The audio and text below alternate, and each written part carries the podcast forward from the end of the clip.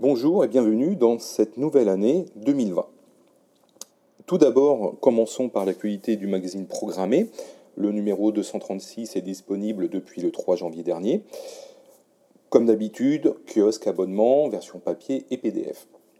Ce numéro, il est un petit peu spécial parce qu'on l'a co-codé, co-buildé avec la communauté des Duchesses France. Euh, les Duchesses France, c'est une grande communauté euh, de développeuses et nous avons décidé de faire un numéro avec euh, les duchesses euh, et mettre en avant les contributrices, les développeuses. Et dans ce numéro, vous allez retrouver énormément d'articles, aussi bien de code, euh, de veille techno, comme chaque mois, ainsi que des articles sur les reconversions pro. et nous abordons aussi les problématiques d'architecture. Alors, qu'est-ce que l'on pouvait dire euh, sur ce début d'année? Euh, Ma peu de surprise, en fait. Hein. Euh, donc, peut-être vous avez vu ici ou là que le long, très très long procès opposant Oracle et Google autour de lignes de code et d'API Java euh, n'est toujours pas fini. Euh, et il y a quelques jours, un des responsables de Google euh, a mis en avant le fait que ce serait pas mal que le tribunal ne condamne pas Google et donc ne donne pas la victoire à Oracle sur cette question de code. si le code est licite ou illicite, hein. donc feuilleton qui nous tient en haleine depuis de nombreuses années et qui n'est pas prêt de s'arrêter visiblement. Alors, autre, autre donnée que l'on peut aussi mettre en avant, bah, c'est l'arrivée dans le monde .NET, hein, dans le monde Windows et les développeurs .NET. Euh, dans quelques mois, euh, dans une dizaine de mois, 11 mois environ, si tout va bien, de .NET 5 qui, euh, qui doit être là pour unifier un petit peu le modèle de développement .NET Windows parce que effectivement Aujourd'hui, c'est un petit peu le, bordel, on va dire, hein, pour parler crûment. Euh, on a .NET Framework, on a le .NET Standard, on a le .NET Core, euh, on a toutes les technologies euh, autour de ça. et c'est vrai qu'aujourd'hui, le développeur, il a un petit peu de mal à s'y retrouver. et .NET 5 est censé un petit peu unifier cette problématique. Euh, maintenant, à voir euh, comment Microsoft va pouvoir gérer cette migration, en tout cas cette unification et jusqu'où l'unification du modèle de, développement et d'exécution .NET va se faire. comment .NET Core, comment .NET Standard vont vivre?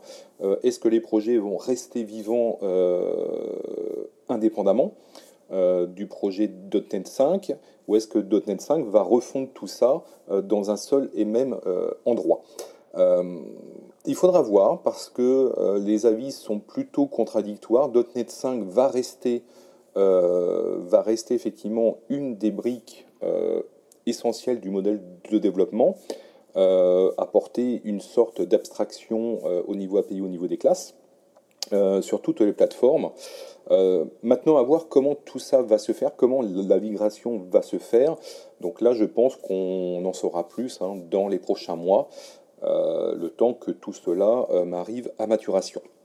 Comme vous avez aussi pu le lire sur programmé.com, hein, donc côté Apple, on a aussi des, petits soucis au niveau du projet Catalyst. Hein. donc Catalyst, c'est le fait de porter très rapidement euh, des apps, euh, du code euh, provenant d'iOS et notamment de projets iPad sur macOS. Alors, l'idée au départ, effectivement, est très intéressante, hein, ça, c'est pas un souci. une des idées derrière, c'était un petit peu d'unifier là aussi le modèle de développement et de fluidifier le développement entre la partie macOS et la partie iOS iPad, sauf que il y a quand même un point focal qu'il ne faut jamais oublier, c'est que euh, les deux environnements, les deux systèmes sont fondamentalement opposés. dans le sens où la notion d'expérience utilisateur d'un iPad n'est pas du tout celle que l'on peut avoir sur le Mac tournant sous un macOS 10, enfin macOS, pardon. Donc comment concilier tout ça? Parce qu'une interface euh, d'une application mobile euh, pour iPad ou pour iPhone, c'est avant tout euh, une interface tactile avec des interactions tactiles et donc toute une autre notion de l'interface et comment on navigue dans cette interface. Alors que sur macOS, fondamentalement, ce n'est pas tactile. Le Mac n'est pas tactile. Est-ce qu'on est pour ou contre Là n'est pas le débat, mais d'un point de vue développeur, d'un point de vue du designer, une application macOS n'est pas tactile. Donc on est dans une GUI absolument classique, n'est-ce pas? Euh, Donc c'est du clavier et c'est de la souris.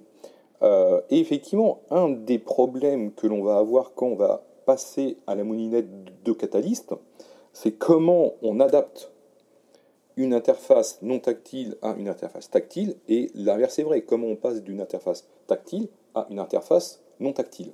Euh, et c'est vrai que là, euh, par contre, pour le développeur et le designer, c'est vraiment un débat, euh, parce qu'il faut repenser l'ensemble de l'interface quand même. Donc ça, ce sera à voir comment, comment, dans les mois à venir, Apple va réussir ou pas à proposer quelque chose euh, d'intéressant. Alors, une des annonces aussi que l'on a vues très récemment autour euh, du CES 2020, donc la grand-messe des technologies et des startups aux États-Unis, on a vu que la fondation Arduino, hein, donc les fameuses cartes Arduino, vont commencer à proposer des cartes pro euh, avec une orientation effectivement plus pro. Euh, donc ça va s'appeler effectivement Arduino Pro. Euh, le but d'Arduino, c'est vraiment d'aller dans les plateformes plus industrielles, dans les IoT, alors qu'aujourd'hui, effectivement, l'offre Arduino est quand même assez limitée, même si on a la famille MKR euh, qui se veut plus professionnel, euh, plus pro au niveau usage.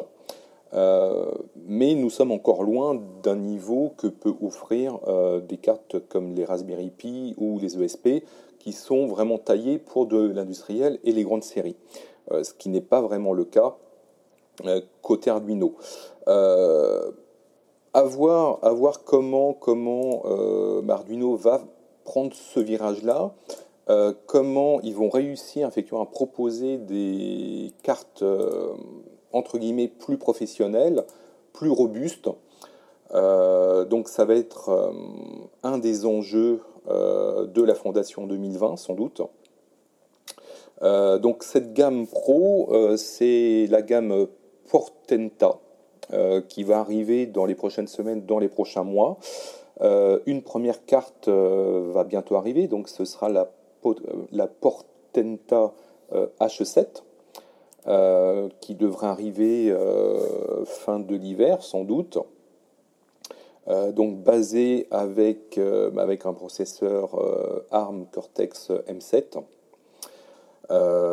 avec un certain nombre de capteurs intégrés, un système embarqué aussi intégré, du MicroPython euh, et, du, JavaScript via euh, un interpréteur. Et on aura aussi la possibilité d'y faire tourner un TensorFlow euh, Lite. donc ça peut être, peut être effectivement assez intéressant dans des usages un petit peu plus intensifs ou de machine learning. à voir maintenant comment ça va se passer dans, la vraie vie, la stabilité de la carte.